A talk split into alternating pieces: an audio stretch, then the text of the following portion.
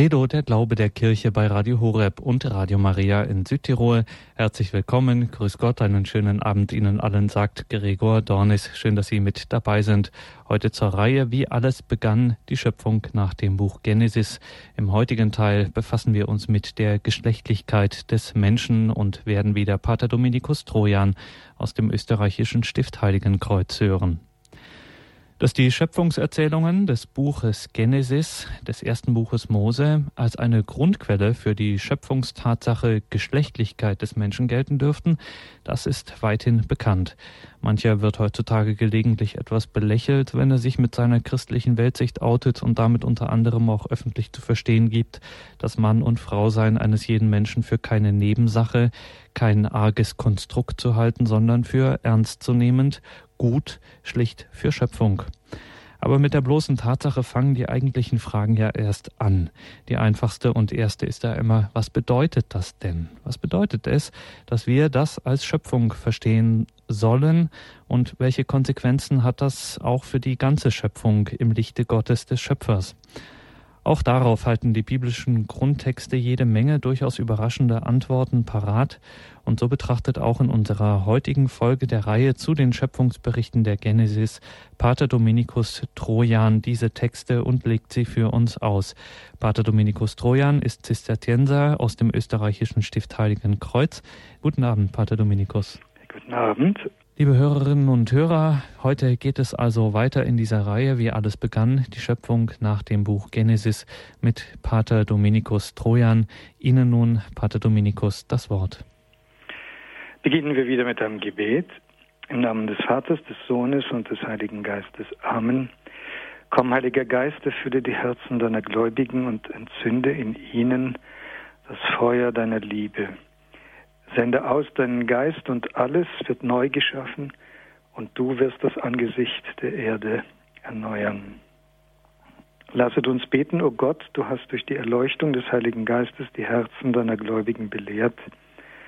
Gib, dass wir in demselben Geiste das, was recht ist, erfassen und uns seines Trostes allezeit erfreuen. Darum bitten wir durch Christum Jesum, unseren Herrn. Amen. Die Erschaffung des Menschen als geschlechtlichem Wesen. Zweimal berichtet die Heilige Schrift von der Erschaffung der Welt, des Himmels und der Erde, des Kosmos, des All und alles des Alls. Und jedes Mal steht, was berichtet wird, unter einem anderen Stern. Es ist durchaus nicht so, dass dieselbe Geschichte doppelt erzählt würde.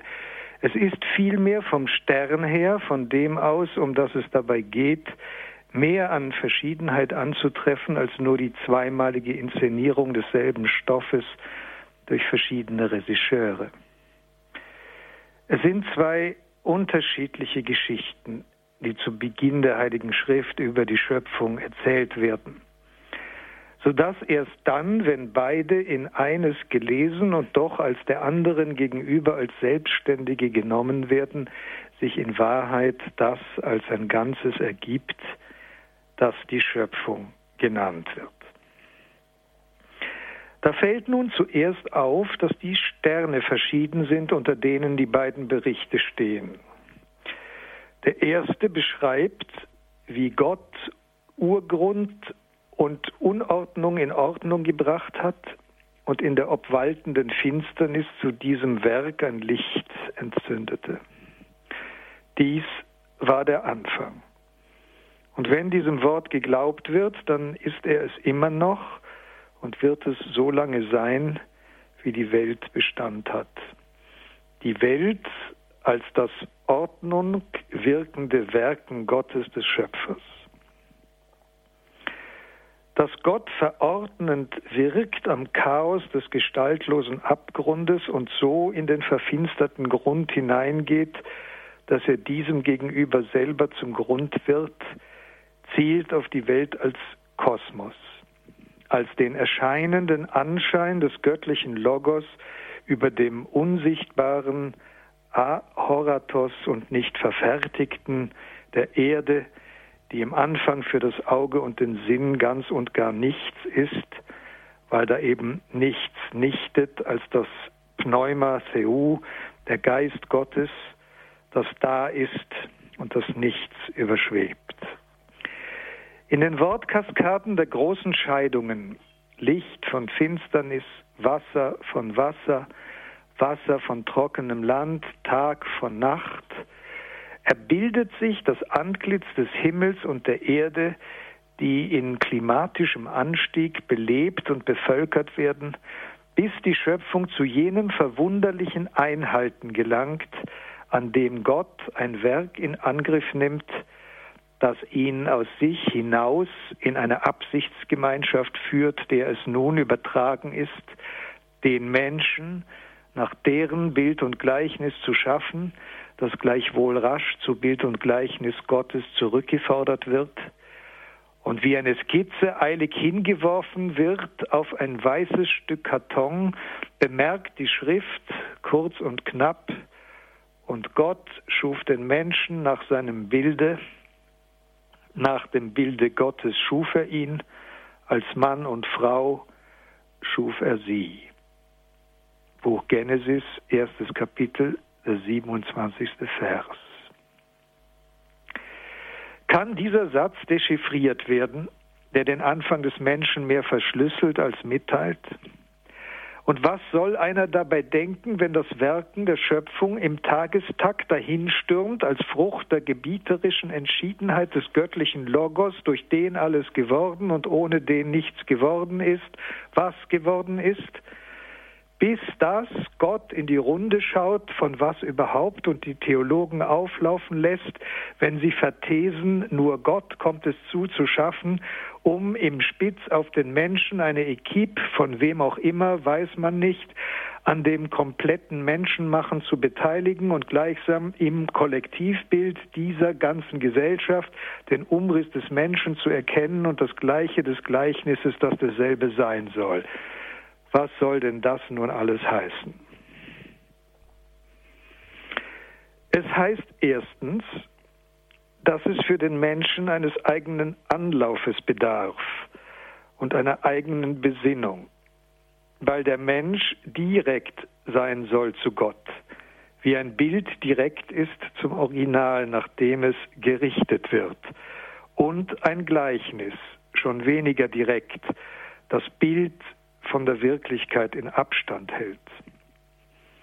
Es mag auch sein, dass der Gedanke schwer zu ertragen war, der Mensch könne Gott im Bild mehr gleichen als in der Ähnlichkeit von ihm verschieden sein, was Gott hat in Gesellschaft gehen lassen, um nicht im Porträt, sondern im Gruppenfoto die Skizze zur Sache Mensch zu machen.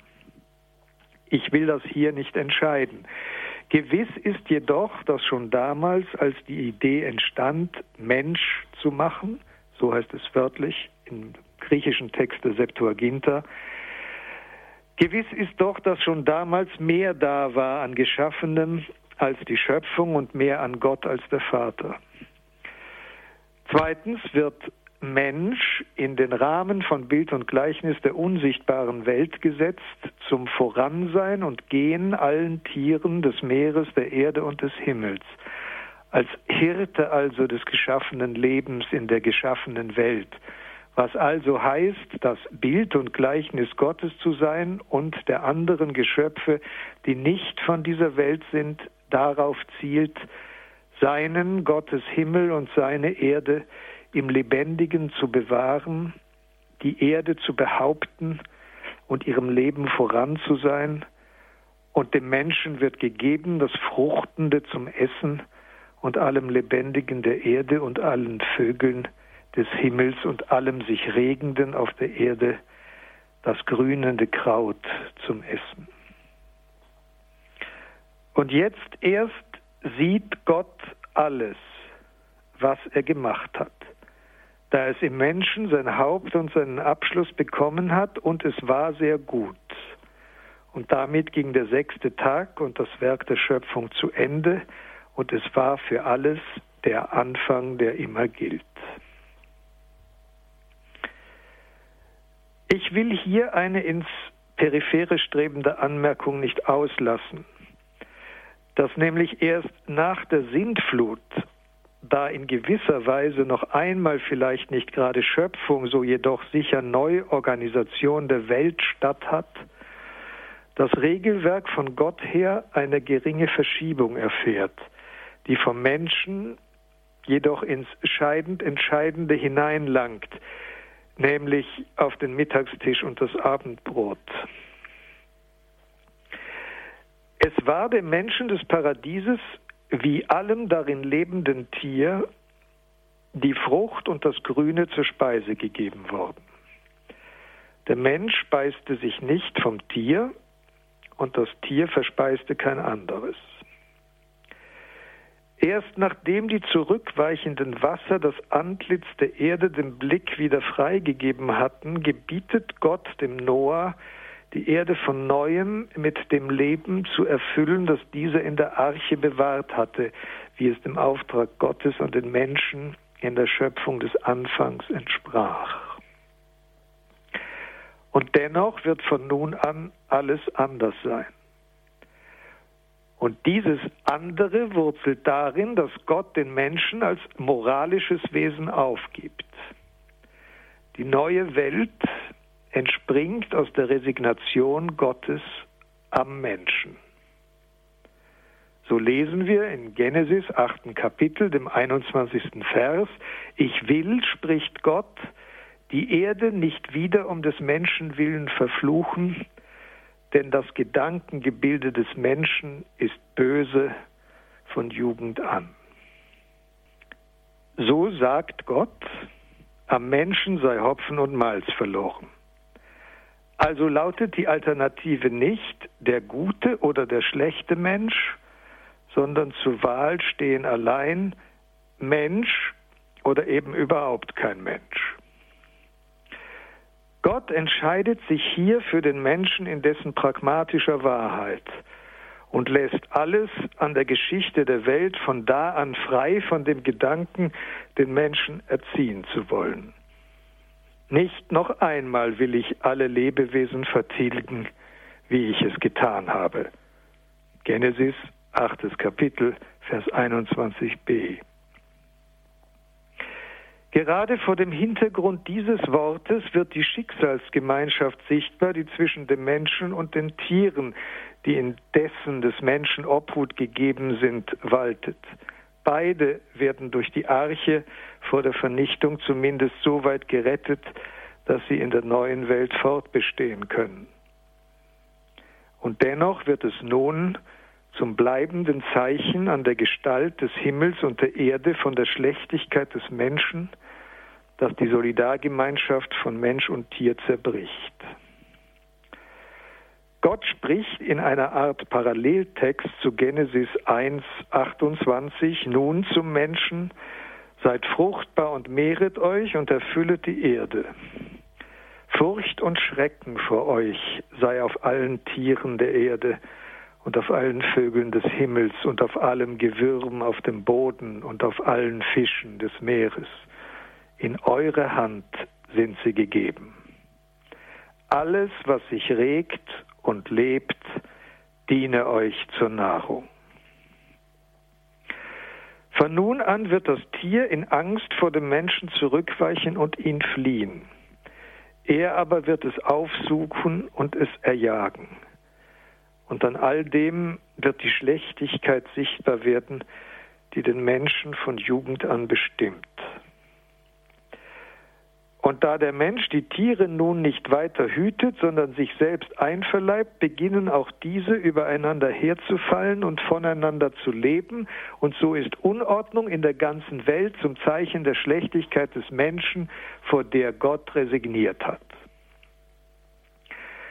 Dies ist ein sehr starkes Bild, das sich dann zu einem Bild der Erlösung wandelt. Denn die Resignation Gottes hält seiner Liebe nicht stand. So schreibt der Prophet Jesaja über den Messias und seine Zeit. Aus Isais Stumpf aber sproßt ein Reis und ein Schößling bricht hervor aus seinem Wurzelstock. Auf ihm ruht der Geist Jahwes. Er schlägt den Gewaltigen mit dem Stock seines Mundes und er tötet den Frevler mit dem Hauch seiner Lippen. Und dann wohnt der Wolf bei dem Lamm und lagert der Panther bei dem Böcklein. Kalb und Löwenjunges weiden gemeinsam. Ein kleiner Knabe kann sie hüten. Die Kuh wird sich der Bärin zugesellen und ihre Jungen liegen beieinander. Der Löwe nährt sich wie das Rind von Stroh. Der Säugling spielt am Schlupfloch der Otter und in die Höhle der Natter streckt das entwöhnte Kind seine Hand. Sie schaden nicht und richten kein Verderben an auf meinem ganzen heiligen Berg. Denn das Land ist voll der Erkenntnis Jahwes, wie die Wasser das Meer bedecken. Buch des Propheten Isaiah, 11. Kapitel, die Verse 1 bis 9. Das von Jesaja erblickte messianische Zeitalter, die Epoche Christi also, wird dem Leser der Heiligen Schrift hier in mächtigen und zugleich vertrauten Bildern vor Augen gestellt. Es ist die Zeit des Paradieses, die wiederkehren soll, da die Wasser nur dort sind, wo auch das Meer ist das Antlitz der Erde also wieder erstrahlt im Glanz des schöpferischen Logos Gottes. Und es wird wieder keine Feindschaft sein zwischen dem Menschen und dem Tier und keine Angst des Tieres vor dem Tier und dem Menschen. Denn der Mensch wird nicht mehr böse sein von Jugend an. Es ist in den Klöstern der Mönchsorden bis heute üblich, überhaupt oder doch nur sehr selten Fleisch zu essen. Die Regel des heiligen Benedikt zum Beispiel setzt einfach voraus, dass alle sich vom Genuss des Fleisches vierfüßiger Tiere enthalten. Das bedeutet nichts anderes, als dass auch die Tafel der Mönche an dem großen Programm teilnimmt, aus dem heraus sie grundsätzlich leben, nämlich mit all ihrem Tun und Lassen davon Zeugnis zu geben, dass der aus Christus geformte Mensch bereits hier und heute im Himmel oder doch zumindest im irdischen Paradies lebt. Das klösterliche Leben ist programmatisch ein Leben, in dem die Tatsache der Erlösung bis auf den Mittagstisch und das Abendbrot hin ernst genommen wird. Der Mönch ist als der Mensch der Erlösung nicht weiter ein Feind des Tieres sondern er hütet es und umsorgt es, wie Gott es am Anfang dem Menschen geboten hatte, als dieser noch nicht böse war von Jugend an. Ebenso also wie die Schöpfungsbewahrung weist auch eine vegetarische Lebensart in einen religiösen Grund, ohne den sie haltlose Ideologie bleibt.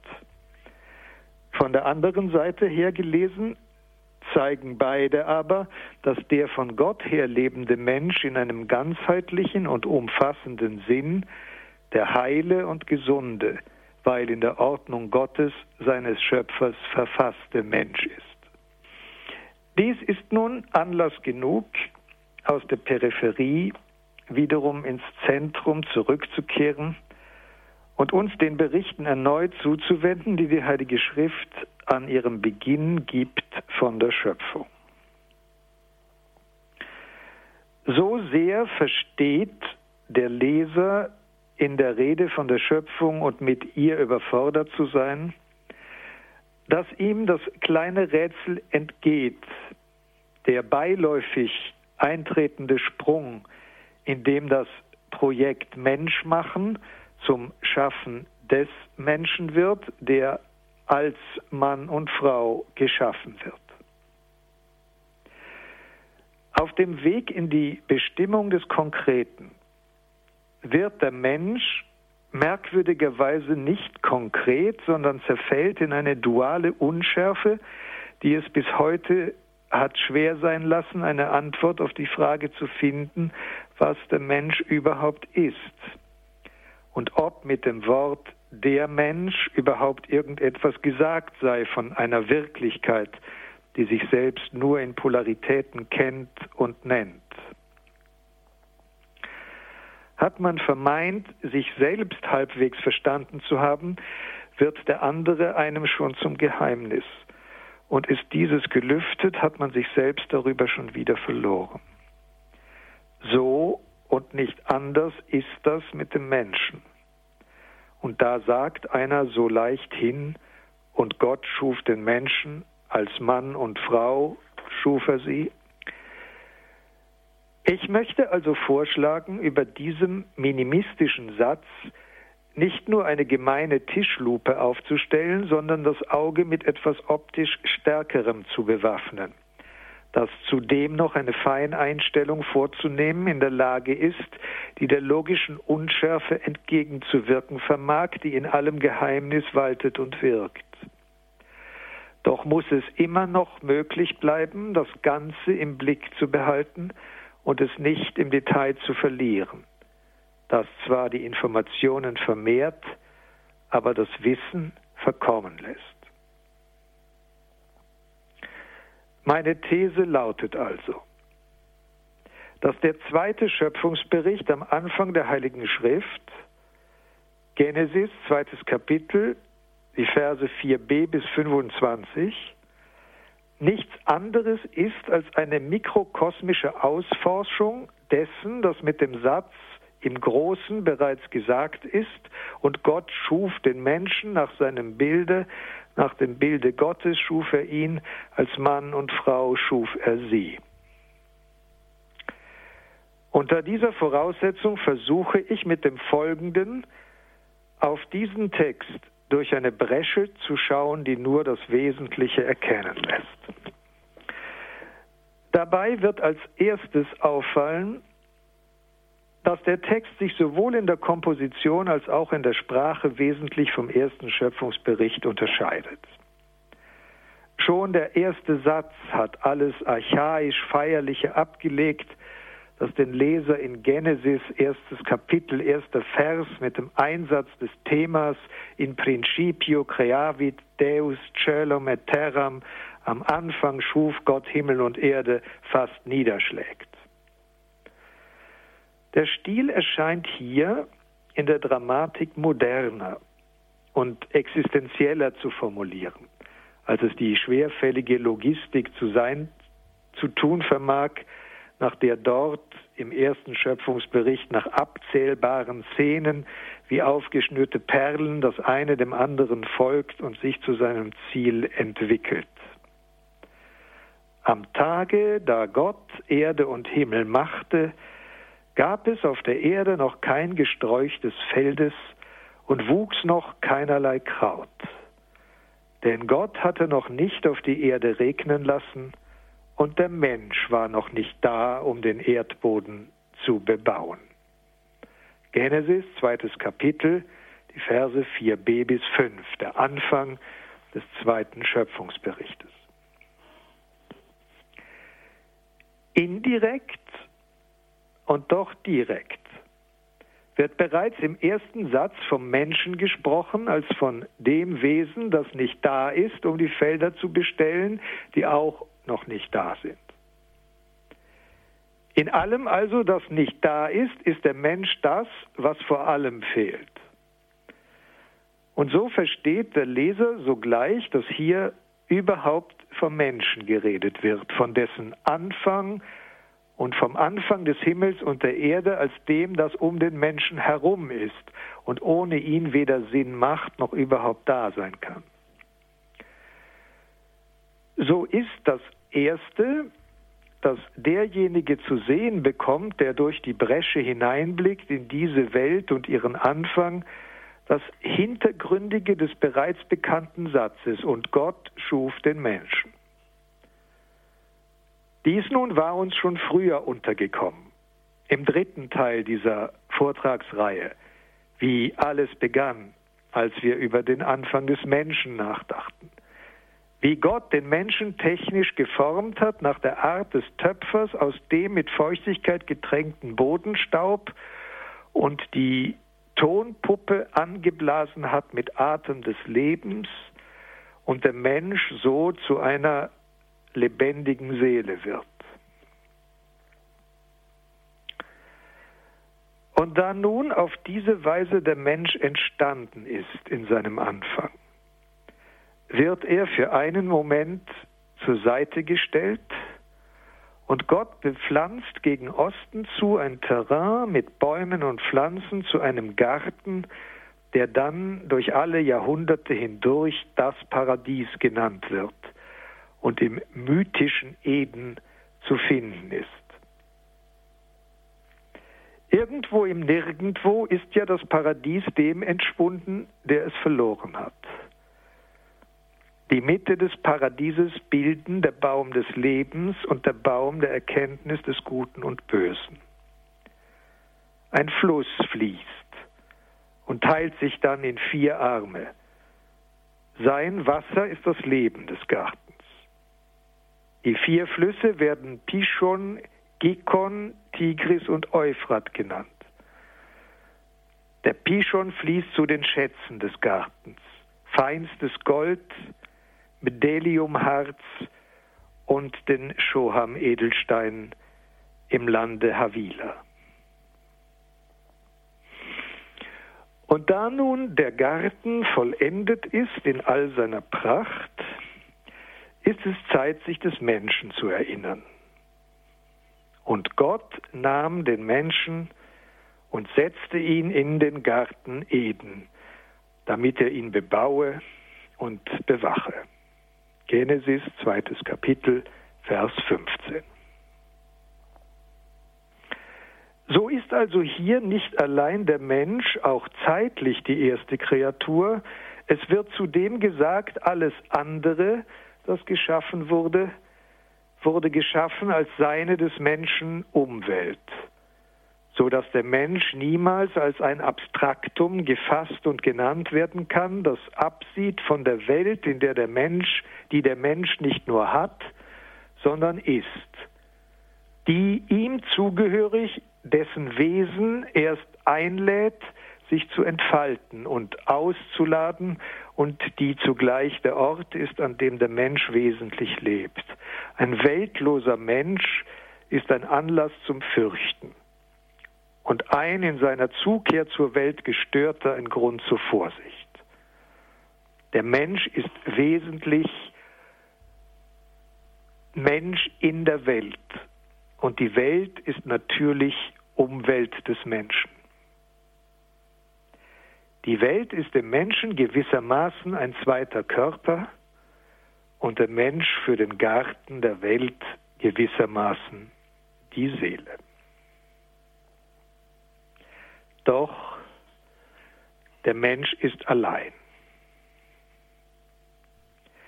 Der Weltgarten ist dem Menschen der Raum und Ort, ohne den er nicht Mensch sein kann, über den hin er geht und von dem er physisch lebt.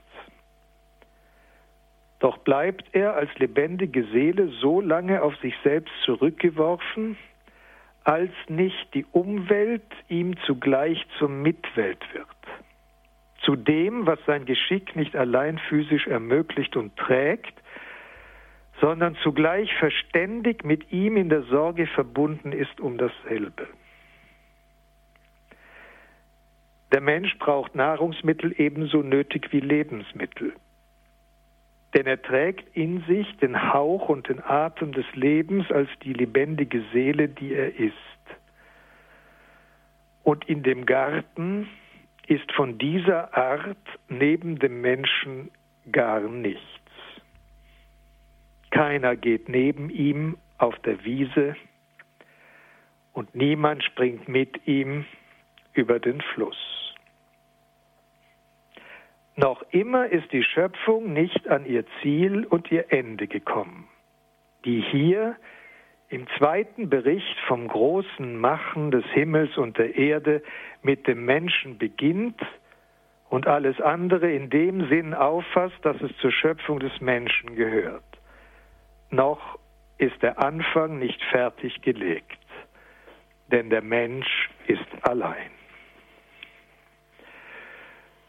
Dann sprach Gott, es ist nicht gut, dass der Mensch allein sei. Ich will ihm eine Hilfe machen, die ihm entspricht. zweites Kapitel des Buches Genesis, 18. Vers.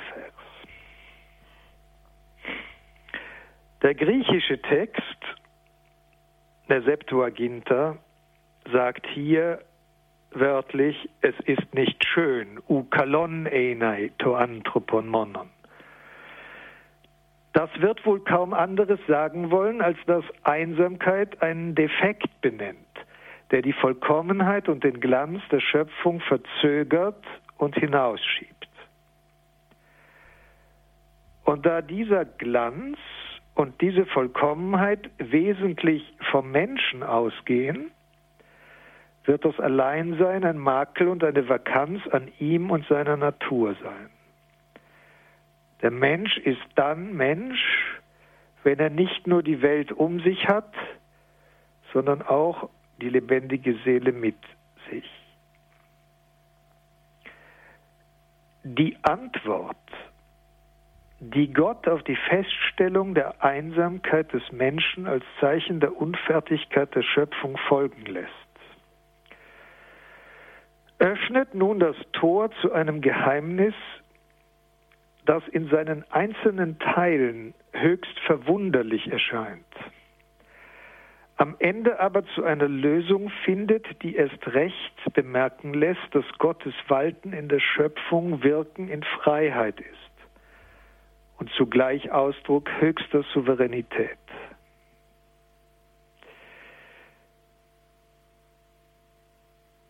Hier treten zwei Perspektiven auf dieselbe Sache auseinander die Schöpfung, wie Gott sie voraussieht und plant, und die Schöpfung, wie der Mensch sie erlebt und versucht, sich darin zurechtzufinden.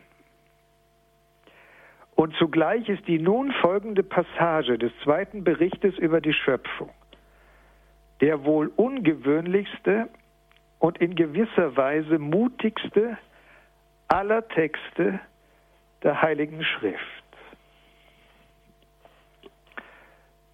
Dann sprach Gott, es ist nicht gut, dass der Mensch allein sei.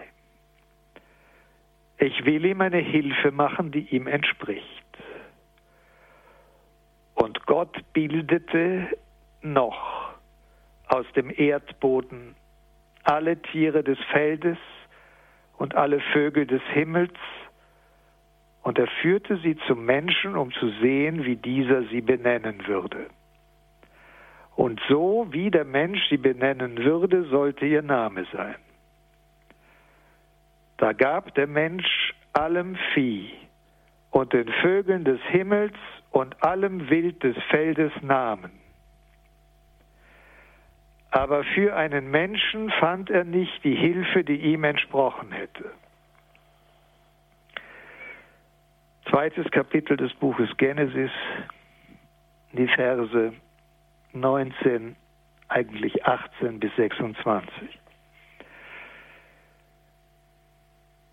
Es besteht nun durchaus keine Möglichkeit, diesen Text anders zu verstehen, als dass die Tiere die Lösung darstellen für das Problem der Einsamkeit des Menschen.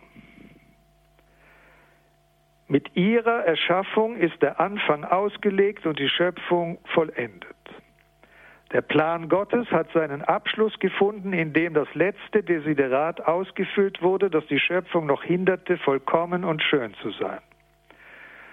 Von nun an ist der Mensch nicht mehr einsam, sondern von um und mit Welt umgeben. Die Welt ist fertiggestellt, weil der Mensch in dessen Bedürfnissen fertiggestellt werden konnte.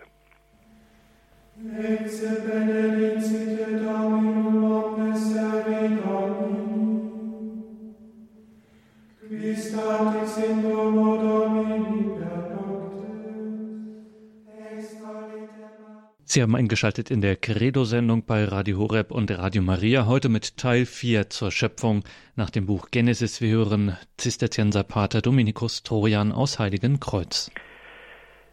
Ich habe oben gesagt, dieser Text sei ungewöhnlich und in gewissem Sinne mutig. Und ich habe von zwei Perspektiven gesprochen, die nun unerwartet auseinandertreten. Tatsächlich nämlich geschieht etwas geradezu Skandalöses. Der Mensch kritisiert Gottes Schöpfung. Die abstrakte Formulierung des Textes, Zitat, aber für einen Menschen fand er, der Mensch, nicht die Hilfe, die ihm entsprochen hätte, verbirgt nur schlecht die Enttäuschung des Menschen, als er nach der Begegnung mit der taufrisch geschaffenen Tierwelt ungetröstet, leer und einsam zurückbleibt. Der Mensch fand nicht für einen Menschen Hilfe. Was konnte Gott schon wissen von den Träumen und Nöten des Menschen, der in eine Welt gesetzt worden war, auf die zugewendet er in allem leben sollte und die doch dem Entwurf einer Welt ohne Menschen entsprach? Er vermochte zwar alle Tiere zu benennen, aber wer gab ihm einen Namen, um ihn zu rufen? Ohne dass Gott hier irgendetwas verstanden hätte, war der Mensch immer noch einsam. Und Gott, der Schöpfer, reagiert souverän. Er nimmt die Kritik des Menschen an. Und er begibt sich selbst damit auf dünnstes Eis. Nun ließ Yahweh Gott einen Tiefschlaf über den Menschen fallen, so dass dieser einschlief. Und er nahm eine von seinen Rippen und schloss das Fleisch an ihrer Stelle zu. Dann baute Jahwe Gott die Rippe, die er vom Menschen genommen hatte, zu einem Weibe und führte es zum Menschen. Und da sprach der Mensch, das ist endlich Bein von meinem Bein und Fleisch von meinem Fleisch. Diese soll Weib heißen, weil sie vom Mann genommen ist. Und darum wird der Mann seinen Vater und seine Mutter verlassen und seinem Weibe anhangen, und sie werden zu einem Fleisch.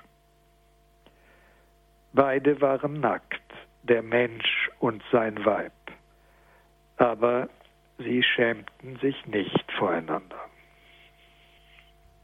Die Frau ist das einzige Wesen in der Schöpfung, das nicht der Fantasie Gottes entstammt, sondern den Träumen des Menschen. Gott schafft die Frau nach dem Bild, das er im Traum des tief schlafenden Menschen erblickt. Das ist nun ein bestürzendes Ergebnis das man so eigentlich gar nicht akzeptieren will. Wie kann es sein, dass Gott, der den Menschen zur Voluntate et Sapientia in seiner Liebe und seiner Weisheit geschaffen hat, nicht wüsste, was dieser zum Leben braucht? Wie überhaupt kann Gott so töricht sein, zu meinen, die Einsamkeit des Menschen sei mit ein paar Schäferhunden und Siamkatzen kein weiteres Problem mehr?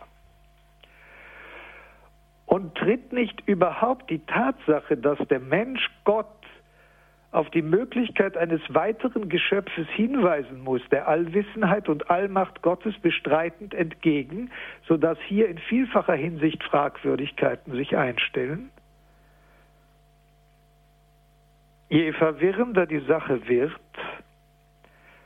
das ist das Erste, das diesbezüglich zu sagen wäre, desto persönlicher wird sie auch.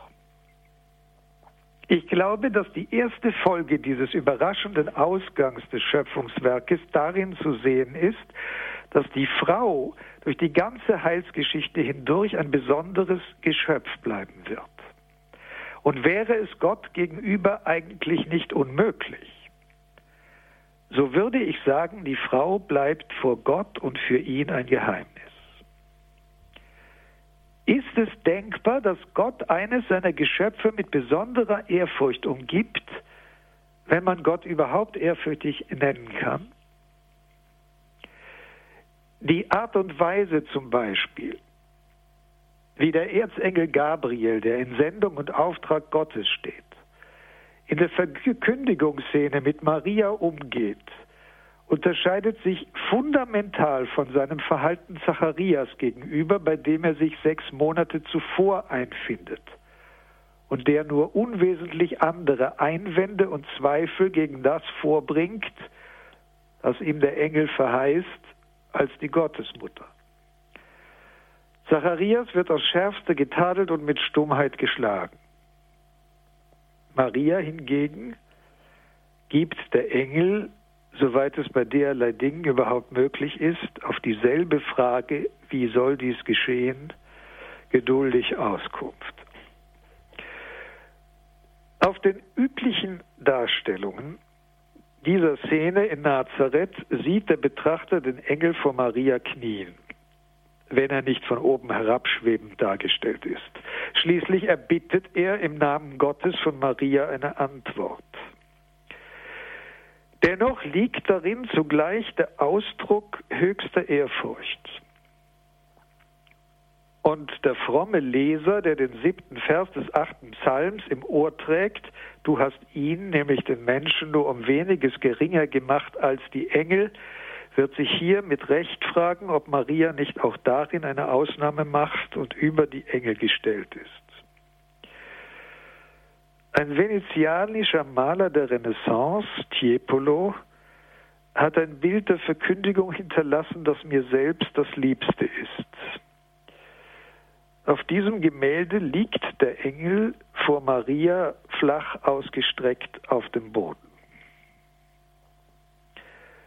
Die Frau wird von Gott im Anfang bereits als der Raum angesehen, im Sinne von angeschaut, in den er sein ewiges Wort legen wird, das von ihr das Fleiß des Menschen annehmen wird, um es als das ewige Lamm ans Kreuz zu tragen und für die Sünden der Welt hinzugeben.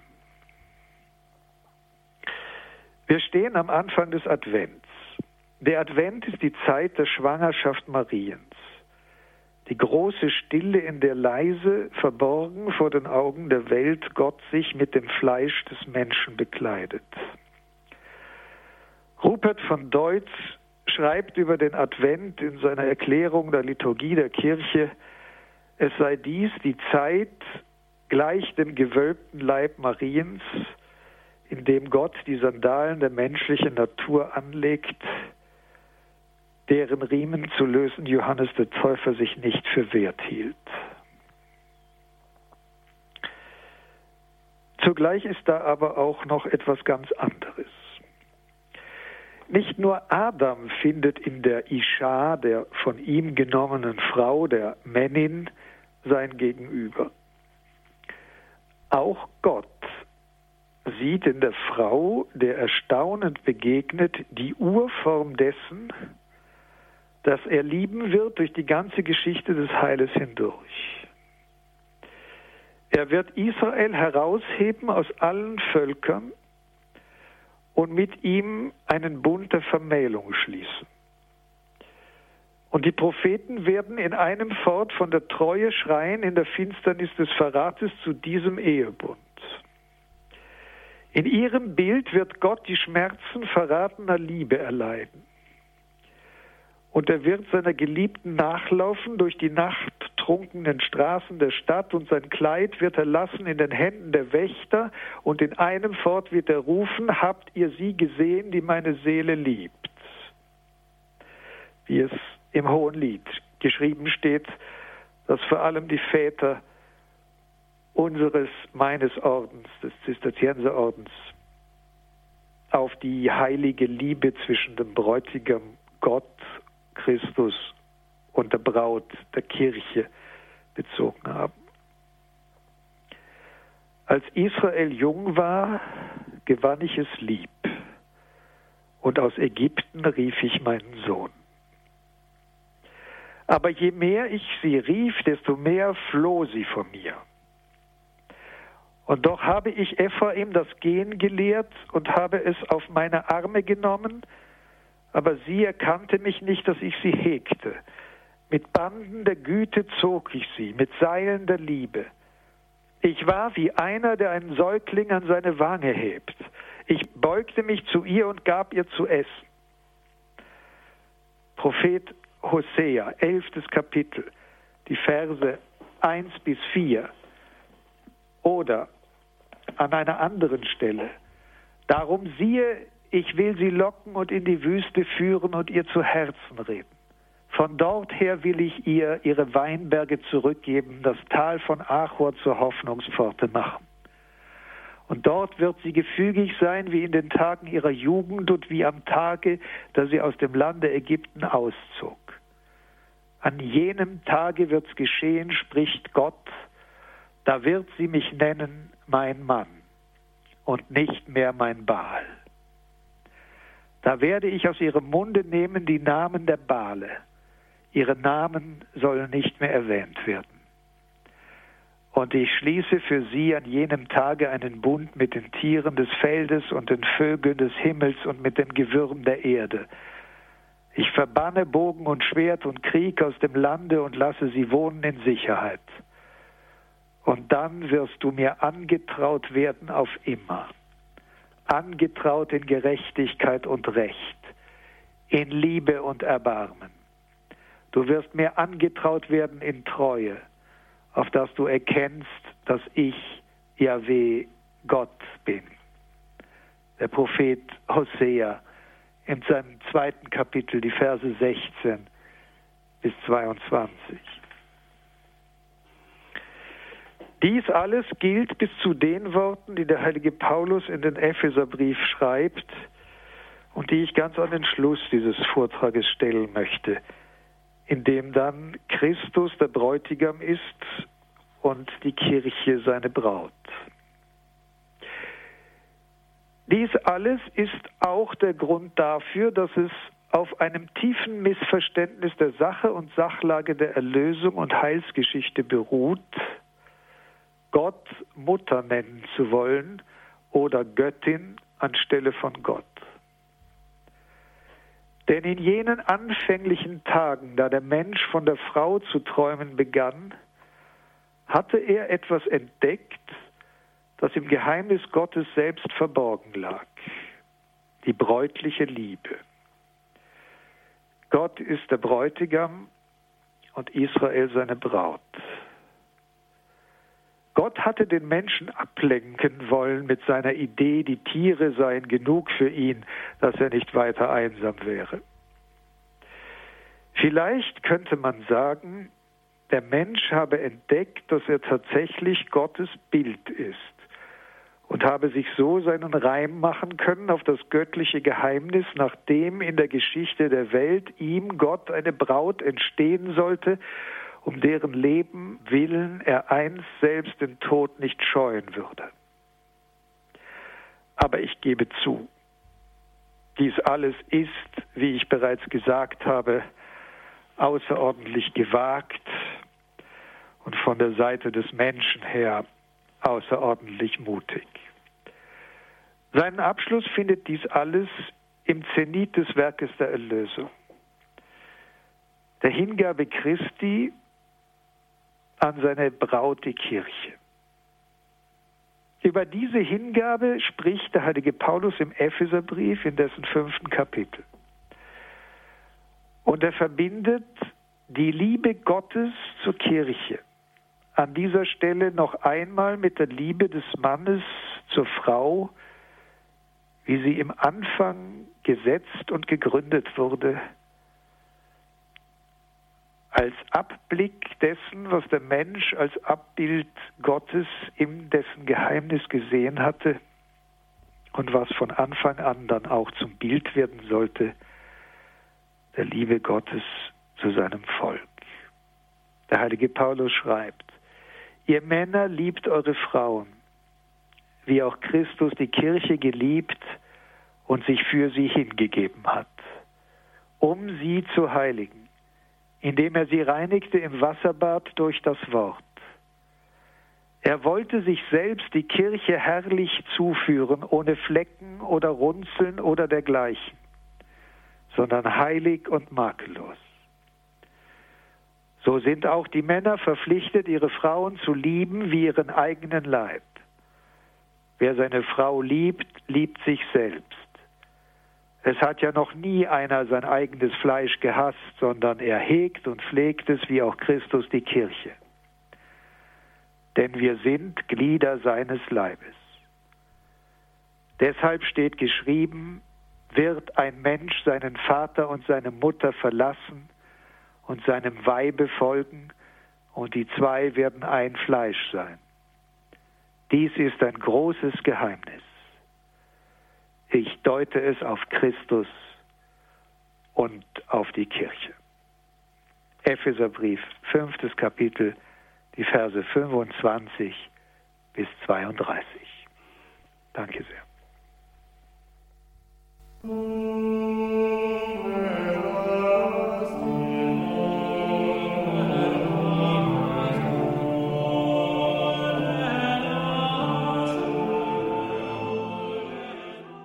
Credo, der Glaube der Kirche bei Radio Horeb und Radio Maria in Südtirol.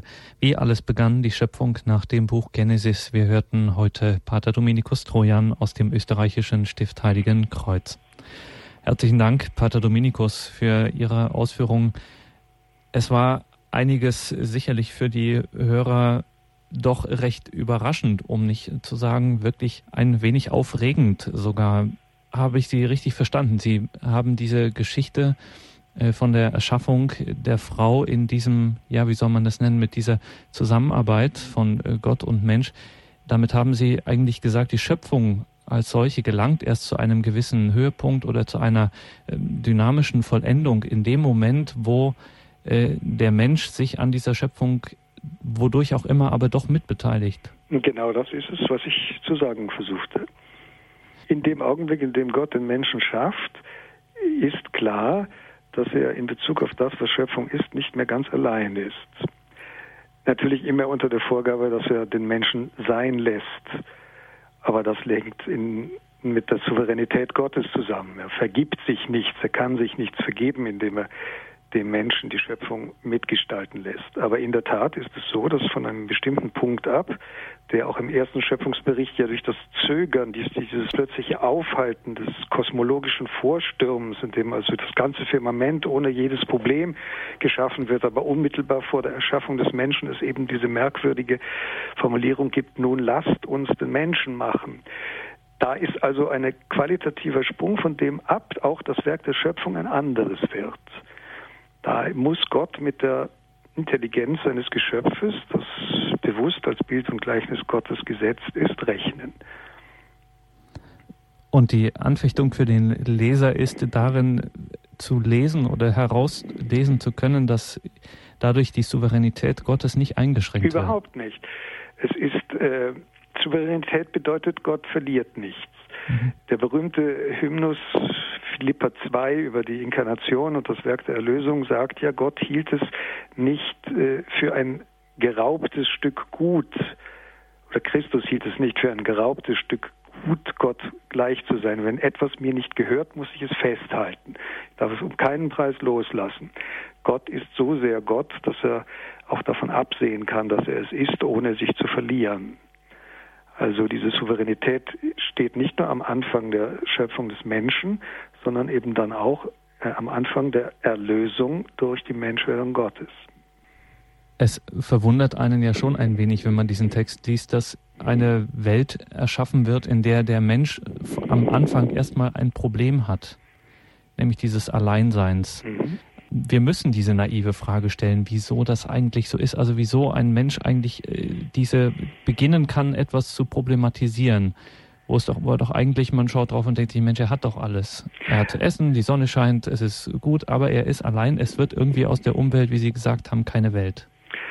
Hängt das auch mit diesem Schöpfungsauftrag mit zusammen, den er schon in Nein, sich trägt? Nein, es ist Nein. natürlich ein negatives Urteil, dass äh, alles das, was er sieht und durchforstet, was er benennt, Tanja Plixen spricht ja sogar davon, dies sei also der erste philosophische Akt schlechthin gewesen, die Wesensbezeichnung der Dinge.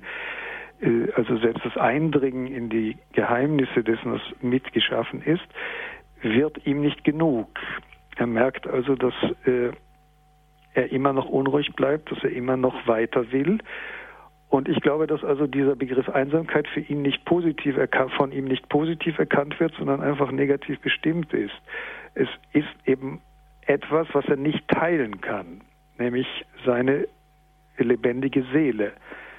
Nicht? Also die, die Septuaginta spricht ja im Gegensatz zum hebräischen Text, wo steht, also durch die Anhauchung des Pneumatheu würde der Mensch zu einem Lebewesen, sagt also die äh, Septuaginta, die griechische Übersetzung, er würde dadurch zu einer lebendigen Seele werden und das findet er eben nicht. Nicht. Er findet, die Tiere können ihn zum Beispiel nicht rufen. Er kann sie rufen, aber sie rufen ihn nicht. Ich glaube also, dass die Einsamkeit zunächst einmal eine Negativbestimmung ist. Er kann das nicht positiv bestimmen. Positiv kann er es erst bestimmen, wenn er bereits das gefunden hat, was äh, durch sein Fehlen die Einsamkeit hervorruft. Diese Einsamkeit, die er empfindet, ist nicht positiv definiert, sondern nur negativ wahrgenommen als das Fehlen von etwas, als das Fehlen von etwas, das ihm möglicherweise als Traumgebilde erscheint. Was ich am Ende anzudeuten versuche, ist ja nun sehr gewagt, wo ich dann sage, Gott hütet eifersüchtig diese Idee der Brautschaft. Nicht? Also er will den Menschen ablenken. Er gibt ihm die Tiere, um ihm zu sagen, also werd damit einmal fertig. Vielleicht beschäftigen die dich schon so sehr, dass du gar nicht dieses tiefste Geheimnis äh, freilegst. Da hat er sich aber verrechnet. Das ist alles sehr anthropomorph gedacht, aber ich versuche einfach nur die Linien auszuziehen, die der Text andeutet. Und in diesem Ausziehen greifen Sie ein, ein äh, sehr altes Motiv wieder auf, um an das Ende Ihres Vortrages zu gelangen. Ähm, wir machen uns heute viel Gedanken darüber, was Kirche sein kann und sein soll so weiter. Und Sie sagen nun, wenn man im Wesen der Kirche eben nicht genau dieses Mysterium des Bräutlichen zum Beispiel mitbegreift, hat man es eigentlich nicht wirklich verstanden, worum es geht. Man hat es vollkommen vermessen. Mhm. Danke Ihnen sehr, Pater Dominikus, für diese Stunde, für diese Credo-Sendung. Liebe Hörerinnen und Hörer, vielen Dank, dass auch Sie mit dabei waren. Danke für Ihr Interesse an dieser Sendung. Natürlich, davon wird es einen CD-Mitschnitt geben, wie immer, und auch in Bälde werden Sie einen, eine Version in unserem Podcast- und Download-Angebot finden auf unserer Homepage horeb.org. Herzlichen Dank nochmals, Pater Dominikus. Dürfen wir Sie zum Abschluss der Sendung um Ihren Segen bitten? Unsere Hilfe steht im Namen des Herrn, der Himmel und Erde erschaffen hat. Der Segen des allmächtigen Gottes, des Vaters, des Sohnes und des Heiligen Geistes komme herab auf euch und bleibe bei euch alle Zeit. Amen.